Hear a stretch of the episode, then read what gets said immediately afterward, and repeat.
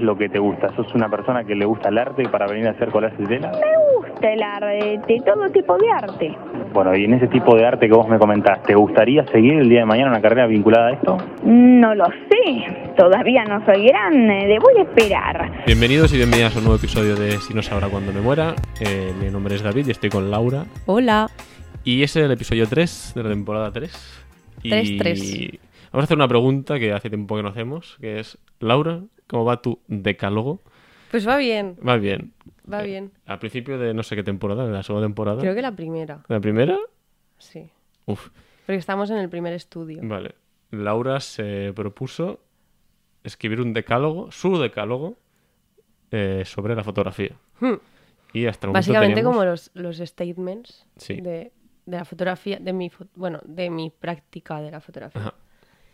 Entonces yo me lo ha preguntado David y he dicho, sí, tengo dos. Y he abierto el documento, es decir, las notas del móvil, y tengo cuatro. Orgullo. Vamos a ver. Yo Recuerda- primero, eso. Los leeré en catalán. Luego los podemos colgar Sí. traducidos. 1. Mai he deixat de fer fotos. A vegades les pauses entre les fotos són més llargues. O una pausa dramàtica. 2. Respectaré el tempo creatiu. No forçaré els projectes per respondre a, una a la productivitat. 3. Confiar en l'impuls i em mouré a, per arribar a una narració que més, que, a la narració que més m'identifiqui. A veces escribo como con muchas palabras y me lío luego al leerlas. Sense sabotejar ni, pro- ni posar ideals más allunyans. O sea, eh, no ponerme como las expectativas súper altas para luego decir, ay, es que no pude porque era como demasiado ideal. No, sí. empezar como al revés, ¿no? Chino haciendo- chano. Sí, chino chano. 4. La fotografia em farà gaudir i m'obrirà les portes a parlar d'allò que em fa vibrar. Si em sento bloquejada, no culparé a l'eina que m'ajuda, a.k.a. la càmera. Si vull fotografiar més, si vull fo- fotografiar més sovint, he de cuidar-me. Esa última parte Facts. es- me, me toma bastante. Bueno, pues te quedan seis. Sí. saldrán, saldrán. Yo creo que ha sido un gran momento para reubicarme últimamente. Luego mm, podremos hacer como un póster de estos que se cuelgan en las cocinas, así como Sí. el decálogo de Laura. Sí, podría hacer 12 y hacer un calendario.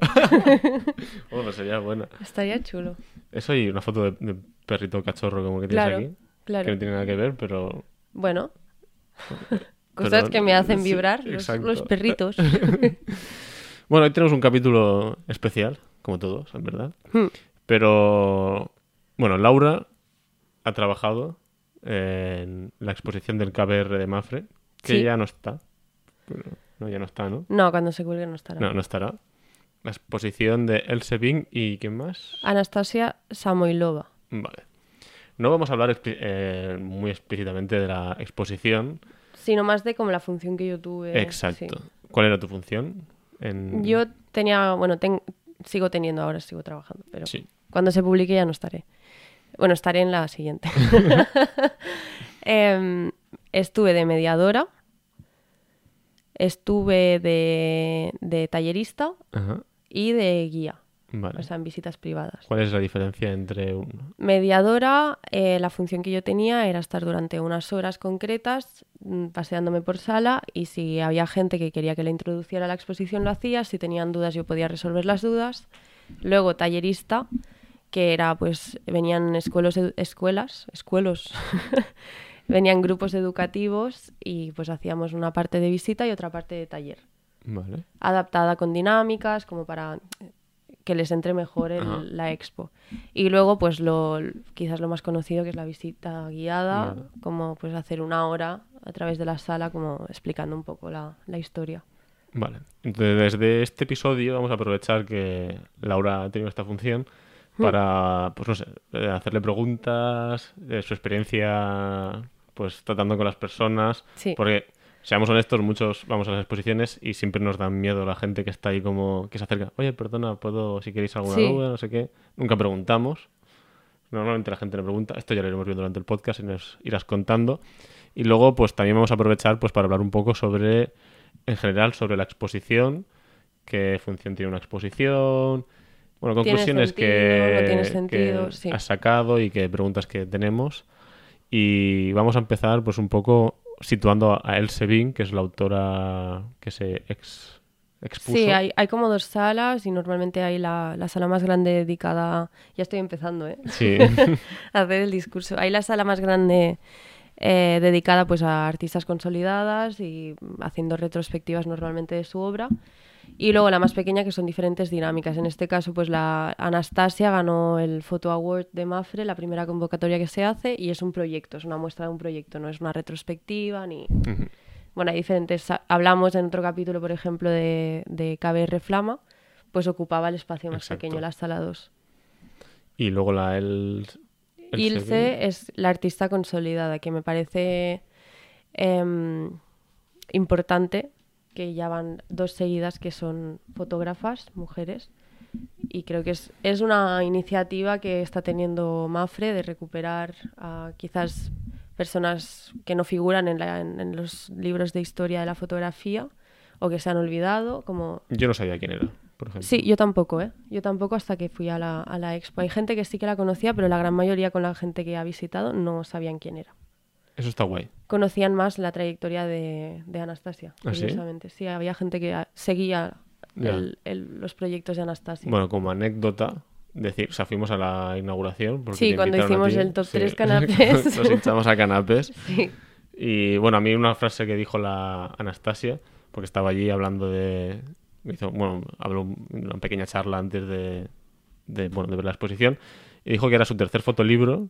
Y que a mí una frase que me rompió el corazón, que dijo que a partir del tercer fotolibro ya como que estás consolidado, ya como... Sí, que entonces está teniendo sentido Ya tu sí. Y yo, tres fotolibros, y yo, me quedan tres para tener tres fotolibros. Bueno, un poco... Me quedan tres para ser fotógrafo total. Sí, sí. Un poco desmoralizante, pero bueno. Eh, ¿Nos vamos a centrar más en Ilse Bing o quieres hablar de las dos Podemos hablar como un poco de, como no vamos a hablar en concreto del- de la expo, yo creo que podemos hablar de ambas. Vale, claro, la expo ya no la pude visitar, pero hay muchas más formas de Anastasia conocer tiene, de- sí, tiene Instagram, tiene página web. En el caso de Ilse, mm, lo googleáis y saldrá. sí, saldrá. Eh, pues bueno, pues empieza por Anastasia, que es la sala más pequeñita y algo que quieras... Eh, bueno, en- como que pondré en comparación. Eh. Anastasia era una expo quizás más, no me gusta decir la palabra que diré, pero fácil a nivel de que la gente podía como sentirse más identificada con el, el objeto. Es una exposición que habla de, de la pérdida de la identidad de las ciudades y hace pues un constructo de una, de una ciudad globalizada haciendo fotografías de, de diferentes destinos y no pone pie de foto, entonces pues la, la sensación que da es como que todo es lo mismo y realmente pues hay muchísimas ciudades fotografiadas Sí. en sala. No sé si tiene sentido lo que voy a decir, porque obviamente la fotografía es visual, pero era como una exposición más visual. Sí, Es- sí, era colores muy saturados, Sí. era fotografía muy grande, era bastante inmediata la sensación que tenías, era más Sí. explosiva quizás. Sí. Había gente que incluso me dijo que era ruidosa, porque claro, fotografías la ciudad Ya. y la sensación que te da sí que es de muchos estímulos, pero ya era un poco la intención. Fotos muy grandes, recuerdo además, ¿no? El tamaño de la fotografía era muy era, grande. era muy grande, no sé si, bueno, como metro quizás mm, 70 por 50 mínimo. Sí, sí, o- Mínimo. Sí, sí, eran muy grandes las fotos. Mm, Y había incluso paredes cubiertas enteras por vinilo con una fotografía. O sea, Sí, sí, era muy era, inmersiva también como... era, era impactante. Y además eh, venías de la otra, normalmente el circuito que hace la gente es empezar por la grande y luego ir a. Anastasia y vienes de la otra que es blanco y negro, puro y duro. Sí. Y fotografía pues del tamaño que es el papel, ¿sabes? Bueno, porque era en blanco y negro puro y duro, básicamente, porque... De los años 30. Claro. Eh, sí, cuéntanos un poco sobre... Pues eh, Ilse nace en 1899 en Frankfurt, en Alemania, ¿no? y en, en el, bueno, en el seno de una familia judía. Eso es importante por el contexto histórico.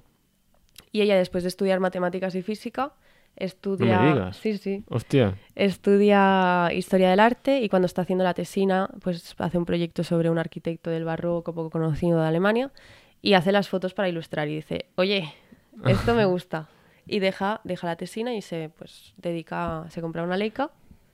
eh, me- esto me está viendo por sorpresa, porque la vez que fuimos, esto tú no trabajabas ahí aún Claro, no y tampoco nos parábamos a leer mucho, o sea, sí leímos un poco, pero No, el- realmente la primera vez que fuimos fue súper rápida la Sí. visita, tampoco tuvimos mucho tiempo. Fuimos y a los no la- ni la acabamos. sí, exacto. Eh, primero me llama la atención eso de que no sea su pasión original. No, no, es algo que encuentra de Sí, sí. Lo siento por ella, porque cuando uno se encuentra con la fotografía es como mierda. ¿no? Ya. Y bueno, pues se compró la Leica, Se compra la Leica y empieza pues a hacer fotografía de manera autodidacta. que en esos días la Leica es lo que había, no es que fuese... Sí, la Leica eh, creo que salió en 1925 como eh, bueno como cámara así como Sí. la más democrática, ¿no? La más accesible a nivel económico. Ella eh, venía de una, de una familia que está familia bien, Vale, o sea, no era tenía dinero. tenía dinero. El rollo es que, claro, cuando ella decide dedicarse a la fotografía, empieza fotografiando en Frankfurt, pero al cabo de nada se va a París. En ese momento, su familia se desvincula un poco de ella. Rollo, mm, no te vamos a mantener. ya, artista, pues... Sí, rollo, ¿qué, qué, qué vas a hacer?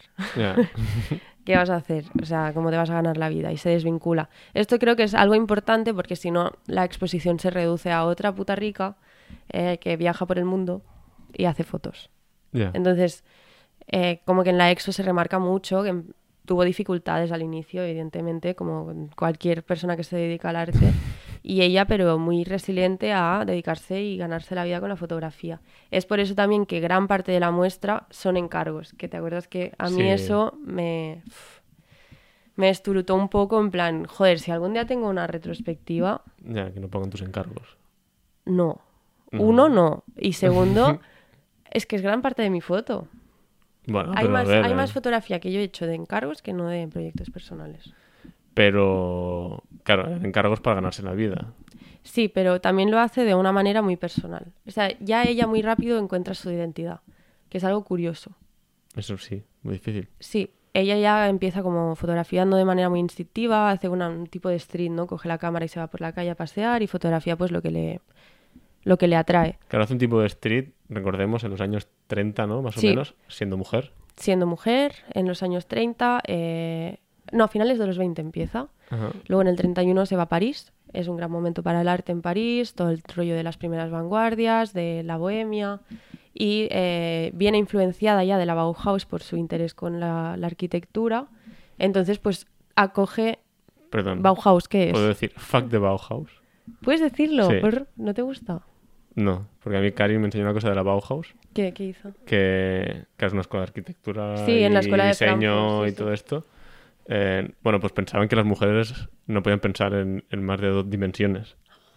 Y, por ejemplo, había como dos... eh, primero no aceptaban mujeres y luego cuando aceptaban mujeres había como no asignaturas mayores y asignaturas menores. Y las menores eran las que hacían las mujeres eran como costura y cosas así, como diseño de costura. Eso y no lo sabía, chicos. Y eso no, a mí me lo dijo, me lo enseñó Karin y era como en plan... O sea, no pensaban que las mujeres... O sea, no podían diseñar arquitectura porque pensaban que no podían pensar en tres dimensiones, ¿sabes? O sea, Qué fuerte. no tenían la capacidad de pensar. Qué fuerte. Sí, sí. Y hasta era esa la anotación que quería... Bueno. es lo único que sé. Investigaremos más sobre Sí. ello. el, rollo, el rollo es que de la Bauhaus surge también una corriente fotográfica que es la nueva visión, que está como empezando a, a salir, que es un poco lo mismo, ¿no? De abstraer la realidad en formas geométricas y en, nuevas, en nuevos puntos de vista, sobre todo el cenital, es como... Vale. Y ya se le ve un poco la intención que ella cuando fotografía, no fotografía tanto el lo que pasa, sino las formas. Vale. O sea, puede ser eh, una fotografía que sea eh, un tejado, pero en la manera en la que está hecha es muy novedoso, es muy rompedor. Vale. Tenemos que ponernos las gafas de los años 30, Claro, ¿vale, es que chicos? Es que esto es muy importante, porque venimos del debate de si la fotografía es arte y esta señora está mm, súper convencida de, lo- de que lo es y tiene un lenguaje propio. O sea, lo está, Claro. Y lo está llevando por bandera. quizá ella no... Y la rechazan, Eso te iba a evidentemente. preguntar. y la rechazan porque la manera que tiene tan radical de hacer la fotografía eh, no va acorde con el momento. Con el en- momento. Sí. Es verdad que ya inmediatamente teniendo los contactos de los arquitectos, eh, porque ella se hace amiga de pues, muchos arquitectos, uno de ellos Marstram, eh, pues eh, como que accede ya a revistas ilustradas sobre arquitectura. Bueno, los encargos. Sí, ya tiene, ya empieza a tener encargos. Viaja a París motivada por una expo que ve en Frankfurt de Florence Henry para conocerla personalmente. Esto me parece como una maravilla. ¿Te imaginas, rollo? He visto un vídeo de Mark Siemens y ahora voy a no bueno, sé es que Mark Steinmetz, perdón, pero eh, le flipaba Gary Winogrand y se fue a Los Ángeles a conocerlo y lo conoció y fotografió Me con él. parece- Hoy me en parece día esto me parece imposible. Ah, sí, a mí me parece como que ya enviarle un mensaje por Instagram es una puta locura. sí, sí. Pero ella viaja a Venía París. a Los Ángeles a conocer a Wes Anderson. Sí. Hola Wes, vengo a conocerte, que me flipas. Eh, Total, es que, bueno, a mí me parece como algo inconcebible hoy en día, Sí, pero la gente lo hacía. De sí. repente tenía contactos con la gente que le gustaba, ¿no? Lo que hacían.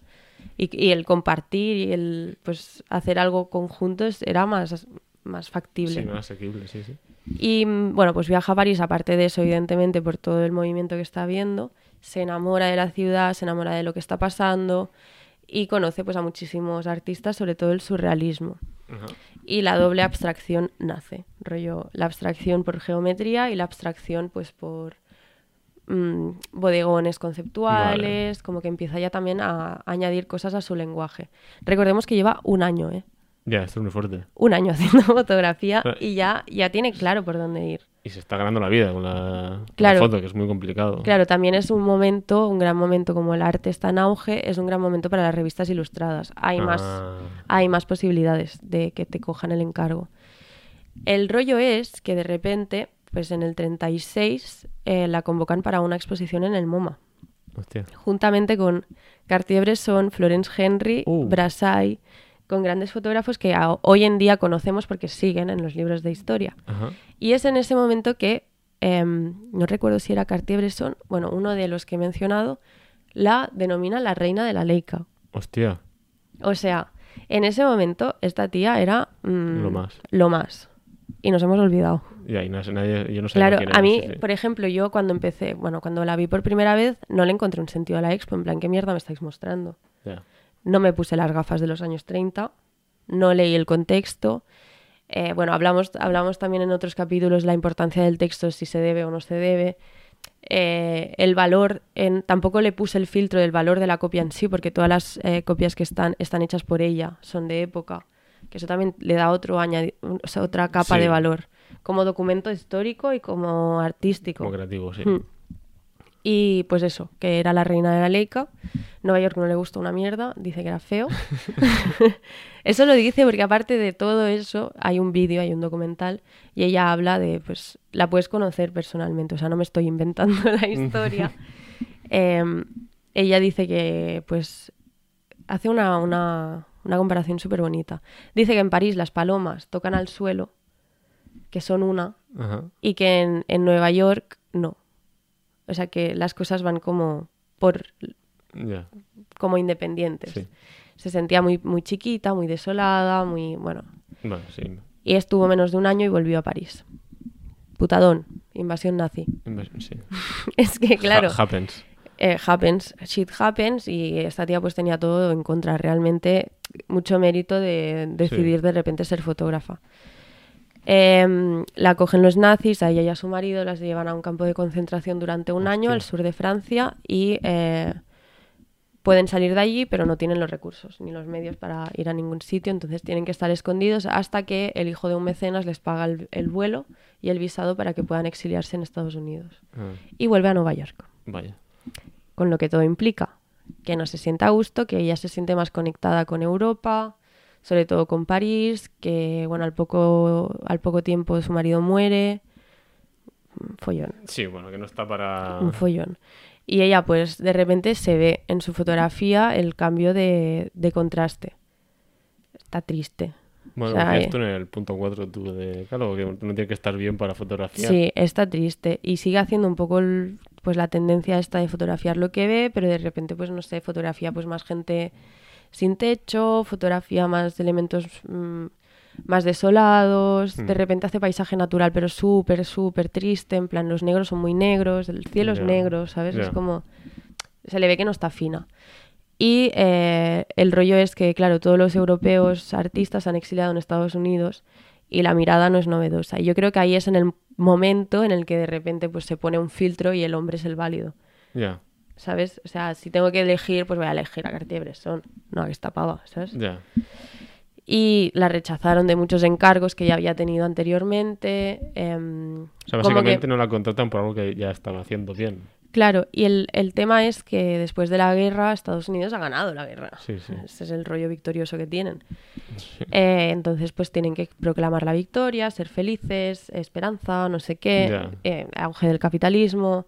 Como que lo que ella podía hacer como fotoproducto podía poner un poco de su identidad. Bueno, es más, lo hacía. Lo hacía según lo que ella consideraba que tenía que hacer. No se le, no se le cuestionaba. Ya. Yo te estoy contratando porque me gusta cómo lo haces. No te voy a tú, cuestionar, sí. eh, no te voy a dar un, un briefing como se hace ahora de cómo tiene que ser la foto, ¿no? Y claro, en ese momento pues no, no es posible. No es posible. Y optan pues por otro tipo de fotografía. De repente la fotografía se está poniendo más de moda. Hay también el- la fotografía en color. Ella se niega. Bueno, es normal. En esa época es normal. Sí, hay como el debate que ahora tenemos de fotografía en móvil o fotografía con cámara. Pues en el momento era la fotografía que es en blanco y negro o en color. Ya. Eh, hay en la esto. exposición, hay en la exposición como 150, hay 195 fotos, más o menos, y solo hay tres en color. ¿Y por qué son esas en color? Hay una que está clarísimo porque es un fondo negrísimo y solo hay colores de neón. Y en blanco y negro eso no funciona. Sí. Es, es una elección de lenguaje. Ella Vale. pues opta por el lenguaje en blanco y negro y cuando lo ve necesario hace color. Que es curioso porque de repente eso lo ha tratado como... Claro, no puedes poner un carrete de uno Ya, sí, ¿Sabes? sí. O sea, ha hecho 36 fotos probablemente, o 12, no sé qué usaba, creo que era 36 milímetros la Leica, ¿no? O era medio. Sí, son 35 milímetros. sí. 35, Pero no puede, ser de, 36. puede ser de 24. o sea, puede bueno, ser- pues eh, que de todo el carrete dice solo esta. Ya. Las otras no, no me Bueno. Y pues se dedica a hacer retratos puntuales de, de, de gente, sobre todo de artistas. O de gente, pues, bien. Y eh, llega un momento en el 57 que dice, se finí. Ya no quiero más. Dejo la fotografía y ha dicho todo lo que tenía que decir. Adiós, chimpún. Esto me parece fascinante. Sí, sí. Y bueno, en el vídeo ella dice como... Me parece muy bonito porque el vídeo es cuando ella tiene 93 años, una cabeza súper bien puesta, es una pasada. Esta señora vive 99 años, Dios. sí. Eh, pues con 93 años está hablando como de su trayectoria, de su fotografía y en el momento en el que habla de que deja la fotografía, habla mucho de que de repente está muy de moda. Y cualquier persona hace fotografía y que la fotografía tiene que nacer del corazón, sino qué mierda de sentido tiene. Vaya, me suena. Sí. Y que ya no quiere formar parte de este movimiento y dice, a la vez, ahora pienso que cuando lo dejé era el momento en el que yo empezaba a encontrar mi identidad No. fotográfica. Sí. Y es verdad, se nota un montón. Se Y- nota, pero se nota muchísimo que justo cuando está haciendo los retratos, haciendo las fotografías de paisaje, hay una identidad. ¿Te acuerdas que cuando la vimos por primera vez era como, es que me pones esta foto y no sé de quién es? Ya, sí, me acuerdo. que era como ella, pues claro, estaba aprendiendo mientras Bueno, sacaba sí, las fotos. La retrospectiva sí, que es, es- una trayectoria de 30 años, de las cuales 20 o 10 años está, está buscando su identidad. Y lo ha hecho muy rápido. Para Claro, mí. sí, o sí, sea, sí, a mi parecer lo ha hecho súper rápido. Más los- teniendo en cuenta pues todo, en plan, las, las dos putas guerras, en plan. La, la época entre guerras, todo. Pues la pava ahí, ¿sabes? Sacando fotos. Si a todos nos hacen una retrospectiva, estaremos de acuerdo que las- los primeros No. 5, 6 o 7 años de fotografía No, nuestra, o sea, como que no, no las pongas. los no, multo. Quita, quita eso, no lo enseñes jamás. No, no, no, Pues es injusto a veces en las retrospectivas enseñar los trabajos tan prontos de algunos fotógrafos, No, porque, porque no obviamente te- no- nadie nace Claro, nacido no- y con todo no esto. te identifica, pero en su caso, si solo pusieran las fotos que ella considera que son, pues estas sí. Aquí ya sabía lo que estaba haciendo. Ajá. De repente tendría que estar en la sala pequeña. Ya, Pero es como que en una retrospectiva quizás sí que tiene sentido ver todo el, el ya proceso. estás viendo una evolución. Sí. Sí, ves la evolución y también puedes hacer conexiones de elementos. Ya. Rollo. Hay un interés en las artes escénicas que se repite durante su vida. Hay un interés, pues no sé. La moda no le interesa mucho, pero hace moda. Como que se va Sí. viendo también lo que va tocando, cómo va encontrando cuál es su espacio, Sí, ¿sabes? O sea, un poco más cómo se refleja su vida en la fotografía también Sí. puedes ver esto. Sí. Y cuando deja la foto, ¿sabes si es desde un punto de despecho o como más estoy en paz con la fotografía, lo dejo? Yo creo que es despecho de la hostia. Además, como la rechazan de todos los sitios y está triste, se siente sola, en plan, su marido se ha muerto, no tiene a nadie, está en Nueva York, que no es su sitio. Yo creo que pff, es despecho, es en plan, encima me tenéis que. Me, me diréis que no, Ya, ya. gilipollas. Qué pena. Sí, y bueno, no deja el arte, eso es algo que es importante. Eh, se dedica a la poesía, al collage y a cuidar perros. Eso creo, que es, eso creo que es muy guay. Y bueno, ella pues muere en Nueva York a los 99. Yo creo que satisfecha. No sé. Yo, porque, por lo que dice en el, Por lo que dice, sí, sí. en el documental, yo creo que está satisfecha con lo que al- al- ha Joder, ver, alcanzado. y, ella, y ella se considera ¿eh? como alguien importante para la fotografía. Es una puta mierda que nosotros no lo hayamos hecho. Hostia, es que es. Realmente es así, porque si. O sea, yo nunca había escuchado de ella. eh, y joder, si como, lo explicas tú, es. Incluso los grandes que es- se reconocen como grandes de esa época la reconocen a ella como una grande, como una de las Mm. mejores, porque no está entre los mejores, quiero decir. Claro, y por ejemplo, la, no sé si conocéis la técnica de la solarización, Sí. que la puso de moda Man Ray. Bueno, no sabía, pero es. Bueno, yo, yo con- creo que la puso de moda Man Ray, que dijo que era un error, en plan que tuvo como... un- Sí, sí. Mientras estaba revelando como que, bueno, lo típico, ¿no? Ay, se me cayó. Se me cayó. Sí, Entró luz. como que eh, de esta manera también se descubrió cómo fijar una imagen. Ya. Todo era un error. En la fotografía todo es un error. Eh, pues de repente estaba revelando, no le gustó cómo estaba quedando, abrió la luz del laboratorio y como que hizo este efecto eh, que parece como dibujo a lápiz, como de Sí, relieve. Y él lo utilizaba mucho en retratos, hacía bastante desnudo, qué raro, un hombre des- mm, fotografiando mujeres desnudas.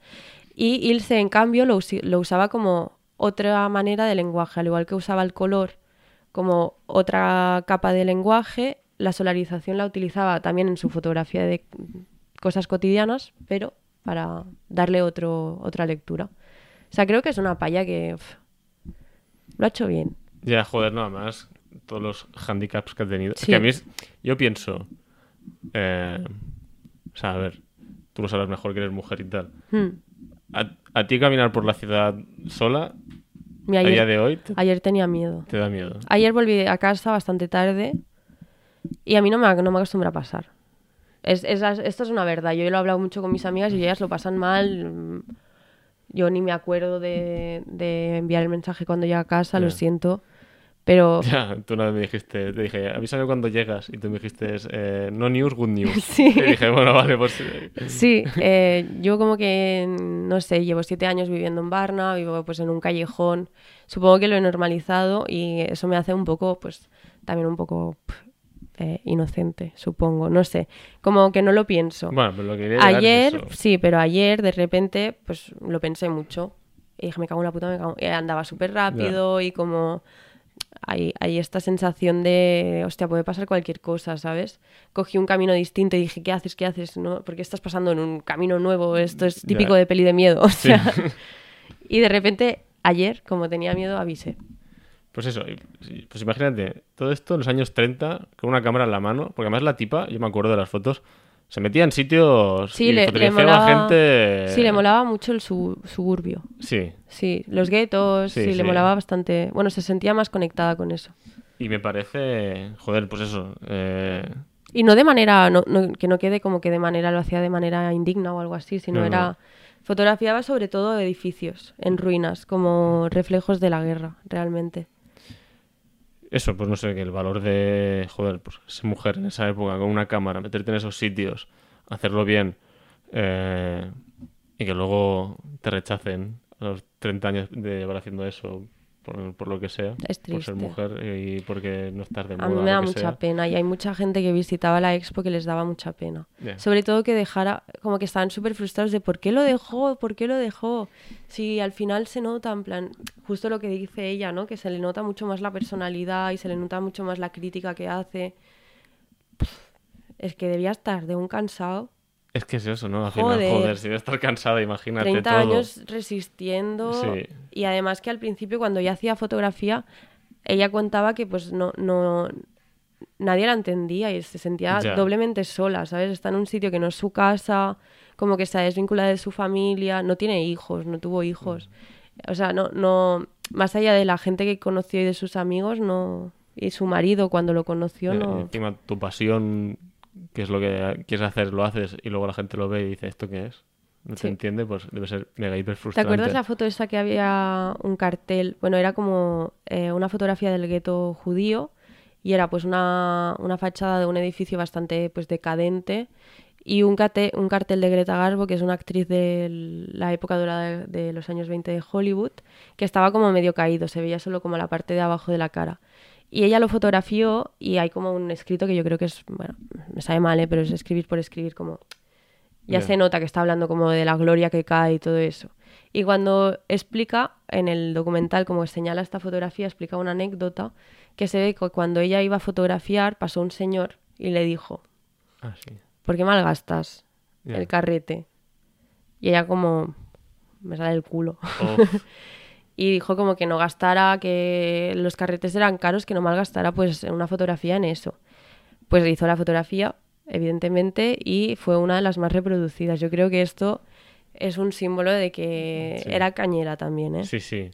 No, además, ¿qué rayo te da cuando alguien te dice, no hagas, ¿por qué le haces una foto a eso? ¿A qué le estás fotografiando? ¿Por qué esa foto te da una rabia? O sea, Porque no te callas. ya, sí, sí. Sí, Pues imagínate, ella ahí, que pasa un señor por la calle y te diga, ¿por qué haces una foto de eso?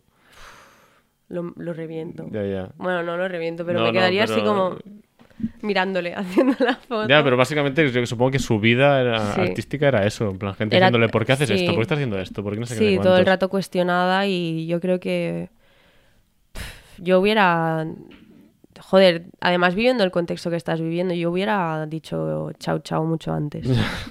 Yo- o sea, qué capacidad, Sí, sí. qué capacidad. Bueno, y estas es un poco las dos exposiciones. Entonces, Entonces. ¿alguna pregunta? No, es- lo has explicado muy bien. Gracias. Enhorabuena. Eh, y ahora vamos a pasar pues un poco a tu experiencia como persona trabajando allí eh, y que... Bueno, eso, antes de pasar a la siguiente parte, que Laura ha explicado todo esto, que es súper interesante, pues mientras escucháis el podcast, pues yo qué sé, poner en Google y buscar las fotos Sí, que hizo y todo Por esto. ejemplo, la, la de Greta Garbo, creo que hay Y- como también un autorretrato que es muy conocido. También es muy interesante el rollo del autorretrato, que lo hablamos en, en otro capítulo.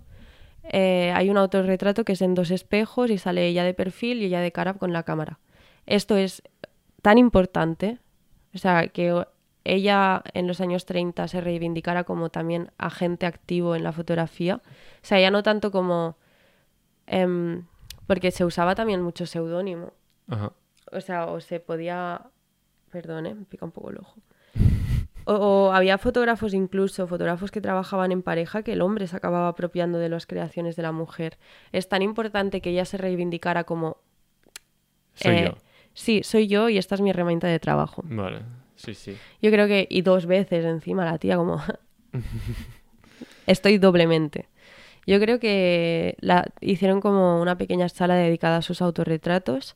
El primer autorretrato que se hace es con 14 años, eh, con una cámara que era como considerada un juguete, que era una caja de, de madera, era una cámara fusca. Y el, el- en vez de usarla recto, la ponen vertical. Y se hace una foto en un espejo y parece un puto selfie. Mm, O sea, es muy fuerte, es muy fuerte. eh, o sea, era, era, iba muy avanzada a su tiempo, la verdad. Y no sé qué estaba diciendo aparte de esto. No sé, mi, mi pregunta es eh, eh, tu relación con la exposición. Eh, ¿Cómo cambia a medida que... O sea, claro, tú esa Ah. exposición la has visto eh, ¿cuántas veces? Cien mil veces. Muchísimas veces. Claro, porque estabas trabajando ahí. Sí. Y... Además es que no es que la viera muchísimas, es que estaba también muchas horas. O sea, Exacto. está- A ver, ¿lo puedo calcular? Em, Infinitas horas. más de 100. Más de 100 horas. Más de 100 horas. Claro. Eh, ¿Crees cómo, o sea, tú ahora que has estado tantas horas viendo, te va cambiando la medida, cómo ves la expo a medida que pasas tantas horas viéndola? Sí. Sí, gracias. No, pero, por ejemplo, pero aquí cómo recomendarías ver una expo, porque nosotros cuando yo hablo desde mi punto de vista, por ejemplo, cuando vi una expo lo que te he dicho, nunca preguntamos a la gente que está en la sala, y nos da vergüenza decía- Y preguntar. que me decías también da pereza quedarse una hora, porque el documental era de una hora. Nunca vemos los vídeos, Claro. nos dan pereza ver los vídeos. Eh, mi experiencia siempre es, como lo he dicho antes, es una actividad de tarde, ir a una exposición.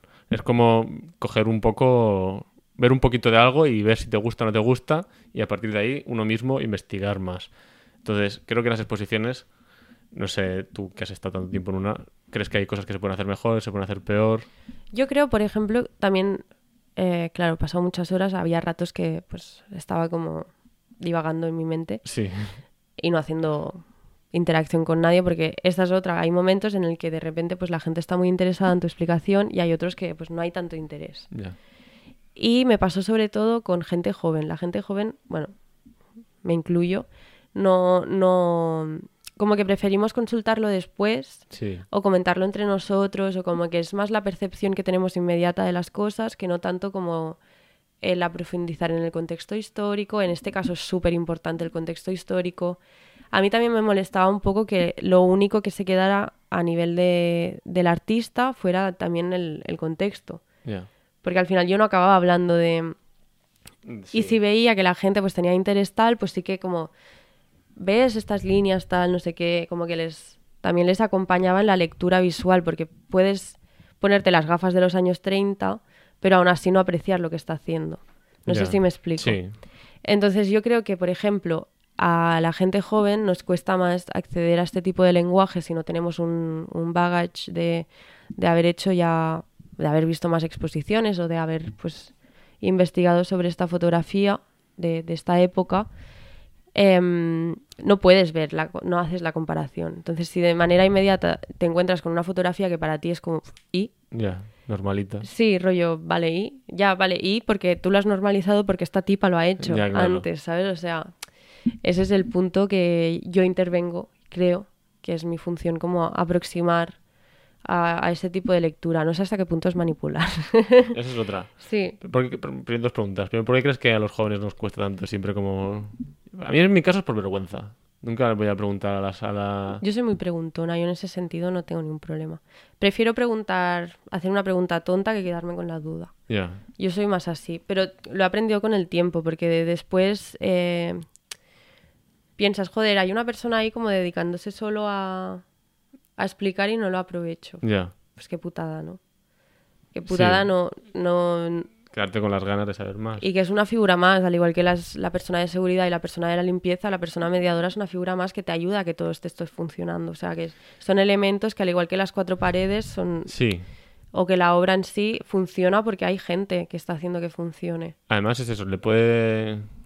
O sea, no, no puedes hablar en nombre de ella, obviamente, porque ella no eres, no eres ella, pero sí que te... Pues se, pues se puede explicar lo que no has explicado tú y te va a dar como más contexto y te va, sobre todo, personalizar mucho más la obra. Porque a mí a a veces cuando voy a exposiciones me, me- me falta eso, el, la experiencia personal del autor detrás de la obra. Mm. No sé, que me, que me dé cuatro detalles o cuatro experiencias o cuatro anécdotas que, que quizás están en el vídeo que tú dices, que Claro. están en el documental este, pero que, como te digo, casi nunca nadie se para a ver una hora de vídeo en una exposición. Que de- no debería ser así, porque cuando uno va a una exposición debería ir sin tiempo y verlo todo, y más de una vez, si se puede.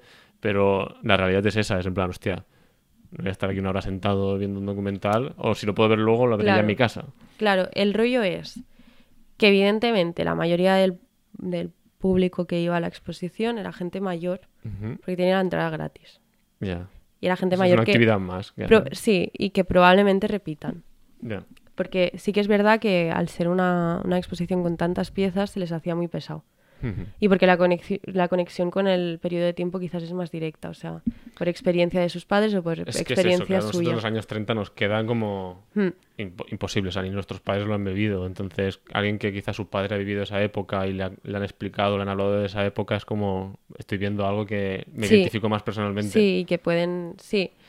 En el caso nuestro, pues queda muy lejano. Que demasiado lejano, sí. Sí, porque ya es que nuestro bisabuelo Sí. ha podido vivir pues Sí. algo- algún periodo así, o nuestro abuelo, pero que ya es, ya es más ficticio quizás, Sí. ¿no? Como el imaginario que tenemos es más ficticio. Y les parece súper interesante porque además está hecho no desde una cosa explícita, sino desde lo cotidiano, que es lo que han vivido ellos al fin y Ya. al cabo. Entonces se, las- se les hacía muy denso a nivel emocional, sobre todo. Ah, Y saben leer mucho más en este sentido la tristeza vale. o la desolación que sentía la, la fotógrafa. No sé si va de la mano con que al fin y al cabo, pues quizás es una actividad que hacen cada domingo y van a, a exposiciones por el, y el- desarrollan un... Claro, y desarrollan o a la vez saben que hay una persona que está mediando y se aprovechan, no se aprovechan, pero aprovechan este servicio para aprender más. Ya. No lo sé, eso no, en mi estudio sociológico no ha llegado a tanto, pero sí que vi mucha más eh, comprensión de la exposición por parte de gente más mayor y de mujeres. De mu- Evidentemente, De mujeres por el discurso este... de mujeres por las dificultades. Ya. por el darle como, joder, qué valor, ¿no? Sí. En plan, en los años 30, si ahora ya es difícil, imagínate ahí en esa época y como que, Claro, personificas, ¿no? Un poco, en plan, si a mí ya me cuesta a veces pintar un cuadro, imagínate dedicarte a la foto en este contexto. Y es como que al final, sí, tienes que tener pues algún tipo de flechazo con, Sí. el, con el tipo de fotografía y puede ser por empatía, puede ser por, por... Y normalmente es por efecto espejo, Ya. que te, que te Sí. gusta o te deja de gustar algo. La empatía y es, ¿sabes? No sé, yo creo que es muy potente. Sí. Ah, Cuando vas a una expo es en plan, Sí. sí. como te ves reflejado, también el efecto espejo, te ves reflejado un poco en lo que hace la persona, lo que, no sé, en lo que, o te gustaría hacer lo que está haciendo él, es más fácil identificarse. Quizá por Sí. eso a mí, cuando fui por primera vez en la del, en esta del Sevilla, me quedé un poco en plan, Yo me quedé muy fría, ¿eh? en plan, meh. Agridulce total. Pero por todo eso, porque no sabía nada de ella, no sabía el contexto, no sabía... La vimos muy rápido. El, el ritmo también afecta muchísimo, en plan, ¿cuánto tiempo le... Evidentemente, si una foto no te está interesando, no te quedes una hora mirándola, pero ¿cuánto tiempo le dedicas a cada foto? Ya.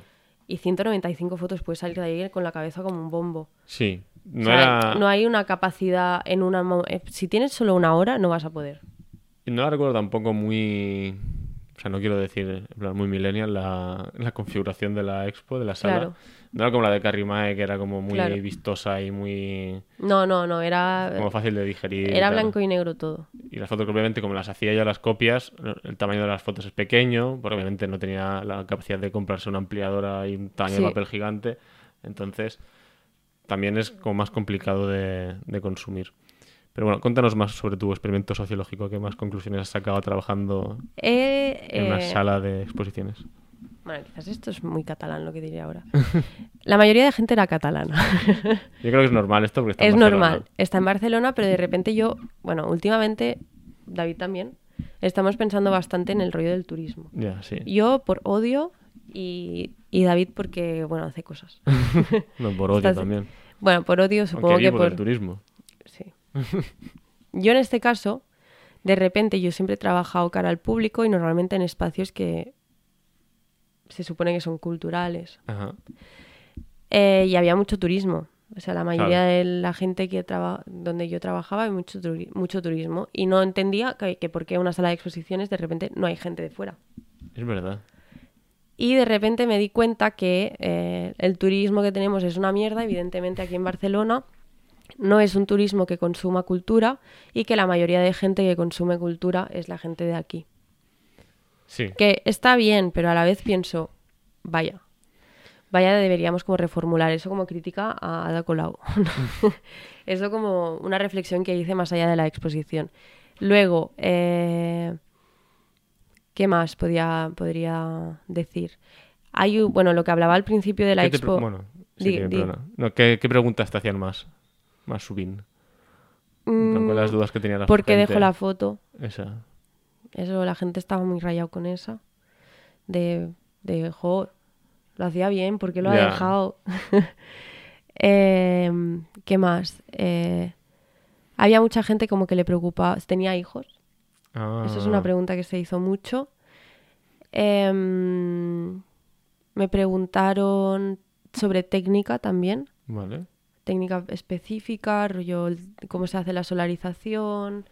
eh, ¿Qué más? Me, me preguntaron como cosas bastante interesantes. Hubo una temporada que creo que la gente que, también la gente que visita normalmente este tipo de exposición son o aficionados o fotógrafos. Es el tipo de... La visita guiada es como... Se paga o algo así Sí. como... Vale. O sea, la que es ya todo el, todo el, el trayecto Sí, sí. que yo pues voy diciendo, mira esto y mira lo otro. Pues esta es, es pagada. Te voy a una pregunta un poco, quizás secreto de estado. Eh, digamos que la información que das a la gente que te pregunta en la sala es menos que la información que das a la gente que ha pagado por la visita. No, es la misma. Es la misma. O sea, no hay O sea, de- información clasificada solo para gente que paga la No, visita. no, no. O sea, el rollo es que cuando yo hago la mediación, pues hago como la introducción que he Ya. hecho, un poco más acotada, porque Sí. si no, en plan, no me da como para hablar con todo el mundo. Y después voy dando vueltas un rato por la sala, preguntando si a alguien le ha quedado alguna duda, si quisieran pues que les cuente algo, tal. Y pues vuelvo a hacer la introducción. Para las visitas guiadas, lo chulo es que yo puedo ir señalando y mira Ya. esta, por ejemplo, contar anécdotas, como que voy más al detalle, pero que si tú me lo preguntas yo te lo cuento. Vale, vale. No hay como. Esto solo. Información premium. Sí, no, no, no. No, que va. Y te preguntaba mucho sobre tu opinión personal. Sí, había, había gente, por ejemplo, que se quedaban como fríos, que yo creo que es algo que puede pasar, que no pasa nada. Eh, y me lo comentaban, pues, quizás porque les había, les había hecho la introducción y luego al, al- al salir me dijeron, ay, no he conectado. Y yo les decía, mira, te doy mi opinión personal porque he tenido la experiencia pues la misma, ¿no? Que yo la, la primera vez que la vi me dio un poco igual. Y al dar una segunda vuelta lo interpreté de otra manera y, y abriendo debate sobre pues ponte las gafas de los años 30, piensa un poco en cómo era todo, bueno, y si te apetece pues le das una segunda vuelta y normalmente la gente me encontré una oyente del podcast que se- justamente me dijo eso, que se había quedado un poco fría, no sé qué, y le dije, estuvimos hablando, le expliqué como mi percepción y mi experiencia con la exposición, y le dio una segunda vuelta y me dijo, mucho mejor ahora. Ah, Recomiendo, mm, si podéis, en el caso de que sea gratuito sobre todo, sí. darle una segunda vuelta a todo. En el KBR, el caso de los martes es gratuito. El- los martes son gratuitos y para gente hay muchos tipos de descuento. muchos tipos de Siempre podéis preguntar a las chicas de recepción que son majísimas. Y tú te sientes. em, porque en este caso, ponte. No sé, ¿te sientes que estás condicionando mucho a la persona cuando das tu opinión Sí. personal? Sí, yo creo que, a ver, es lo que, lo que hablábamos antes de grabar el episodio. Yo creo que la gente a veces eh, no tiene quizás las herramientas para llegar a una lectura. Yo al final también llevo mucho tiempo pues viendo fotografía, haciendo fotografía, leyendo sobre fotografía y quizás doy mucho por hecho de lo que se tiene que leer, pero hay gente que quizás no se dedica y simplemente pues es un plan de domingo y de repente les, les parece un truño. O sea, obviamente es mejor que si te va a dar la opinión a alguien, te la de alguien que está preparada para darte la opinión que no a alguien que Claro, no, no- claro. Entonces yo no sé hasta qué punto les estoy dando herramientas para que puedan llegar a una lectura más profunda y no tan superficial o les estoy manipulando. Yo no lo tengo claro dónde está el límite. Porque puede ser que simplemente no te guste, que no pasa nada, en plan... Sí, no- es lícito. Sí, es totalmente lícito y yo no obligo a nadie a que no conecte, pero bueno, sí que intento como abrir debate de por qué no y, si te puedo revertir un poco Como sí, cómo estás Sí, las cosas. o añadir algo a, a tu observación, pues quizás de repente pues te abre otro, otra perspectiva, no sé. Opinión personal. No, no, está bien. y ya después de trabajar tantos tiempos en una sala de exposición, ¿crees que las exposiciones son necesarias? ¿Necesitan algún tipo de, de reformulación? Eh, es un eterno debate esto, siempre Buah, lo es vamos que a esto tener. creo que tenemos, tenemos que hacer otro capítulo. ¿eh? Sí, pero brevemente. Un... Mira, Tienes eh, dos minutos. dos minutos. Em, yo creo que sí, hay que reformularlos, sí tienen sentido y sí son necesarias. O sea, sí a todo. Sí, a todo. Y una de las cosas que de repente yo pensaba que quizás la formulación de la sala con las bueno, las piezas colgadas o lo que sea formulando dentro de un- una institución, como que el peso de la institución es mucho mayor a veces que la- lo que se está exponiendo, como que eso ya le da un valor, ¿no? Hmm. Te da el, el sellito Sí, de calidad. Sí, de calidad. sí. Y a mí eso me molestaba un poco. Pero es verdad que KBR está haciendo verdaderamente un gran trabajo en recuperar sobre todo las fotógrafas y creo que es una faena que tenemos todas y todos de rescatar la gente que ha quedado olvidada. Y en ese sentido creo que la sala de exposición es como la manera más institucionalizada y más... muy- Sí, más dentro de... Como formal y como Sí. oficial. Y, Y que justamente porque tiene el sellito de calidad la se le va a dar un se valor. lo lo. Y no se va a plantear de repente que pues unos, unos mm, ocupas o que tienen una sala eh, clandestina o que tienen algo más moderno o lo que sea, en un centro cívico pues hagan una, una retrospectiva del entiendo. No se le va a dar la misma, no debería ser así. No debería, por eso digo Pero que también se tiene que reformular. Pero esto en otro capítulo. Y brevemente, eh, que tiene que ver un poco que ver con esto, si no querías contar una experiencia que tuviste, una charla, un coloquio, ah, sí. y Claro, tenía- con esto del podcast. Sí, tenía mucho que ver con lo que estaba diciendo ahora. Eh, hicimos un coloquio que quizás lo podemos compartir.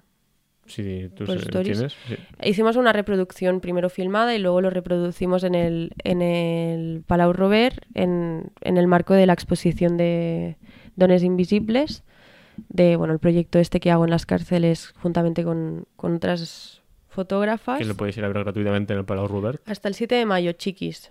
O sea, ya no está. Quizá no podéis ir a verlo, pero bueno. No está, pero podéis mirar el fotolibro, que creo que está en varias librerías.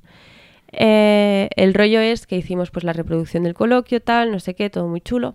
Y en el momento de las preguntas, pues habló una señora, eh, fotoperiodista, mayor, creo que dijo que tenía 74 años, no me acuerdo de su nombre, lo siento, y eh, nos puso deberes. Yo, te lo juro, casi lloro, ¿eh? Que mm, habían trabajado muchísimo para que nosotras pudiéramos y que estaba muy contenta de que tuviéramos el espacio, lo hubiéramos ocupado y lo hubiéramos hecho nuestro, porque no va la cosa de ocupar y de repente que las decisiones las sigan tomando. Ya. O sea, que los hombres digan, sí, puedes ocupar este espacio. No, no, no. Darle una sala a las mujeres. Yo quiero este espacio y este espacio es mío y no, no me lo va a ceder nadie. O sea, que no es un rollo de ceder o de hacer un 50%. No, no, vamos a ocupar los espacios y serán nuestros y punto final. pues esta señora decía que, claro, gran parte del camino estaba hecho por ellas, evidentemente, por la gente que ha luchado, ha peleado. sí, Sí. ha peleado, y que ellas, aún así, siguen sin eh, ser reconocidas como tal.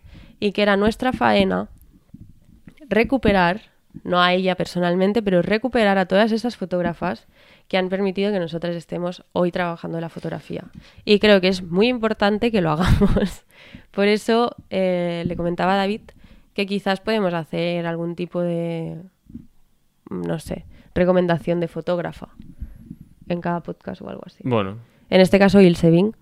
sí, en este caso Laura ha explicado muy bien el Sebin y sobre todo su historia y su- todas las dificultades que tuvo. Sí, Y bueno, pues la recomendamos. sí.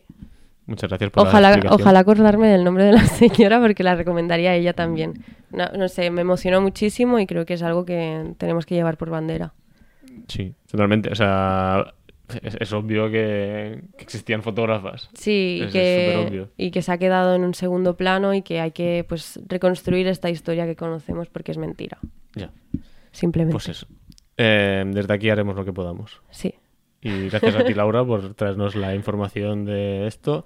Nos quedan muchas cosas que hablar. Podemos hablar de tus talleres que das allí en, en KBR. Sí, si tenéis alguna curiosidad de cómo funciona todo el rollo, pues nos escribís y lo resolvemos en el siguiente episodio. Sí, o en el siguiente del siguiente. El siguiente del siguiente, sí. Y eso es todo. La verdad que ha quedado muy bien el capítulo. Sí. Ah, se nota que Ha has molado. hecho tus deberes. se nota que te pagan por algo. sí. Eh, y nada, de aquí. Bueno, podemos dejar caer que vamos a ir a visitar una expo que va a estar en el Casha Forum, Sí. si no me equivoco, que de fotografía experimental. Y no sé, quizá no hacemos nada. por tu colega Sí, Caro. nos recomendó que la vio en Madrid y vamos a verla aquí en Barcelona. Por si queréis ir a verla y si no, no sé si haremos un episodio o algo, pero bueno, de aquí les recomendamos que vayáis a verla, que nunca está de más. Y verla dos veces, como Sí. dice Laura. es gratis, ¿no? Si eres socio de la Caixa, sí. Si eres socio de la Caixa, pues Algún tipo de entradas, descuento, hay quizás, ¿no? descuentos, sí. Vale. En fin, eso. ¿Hasta aquí? Hasta aquí. Vale, pues hasta aquí. Adiós. Adiós.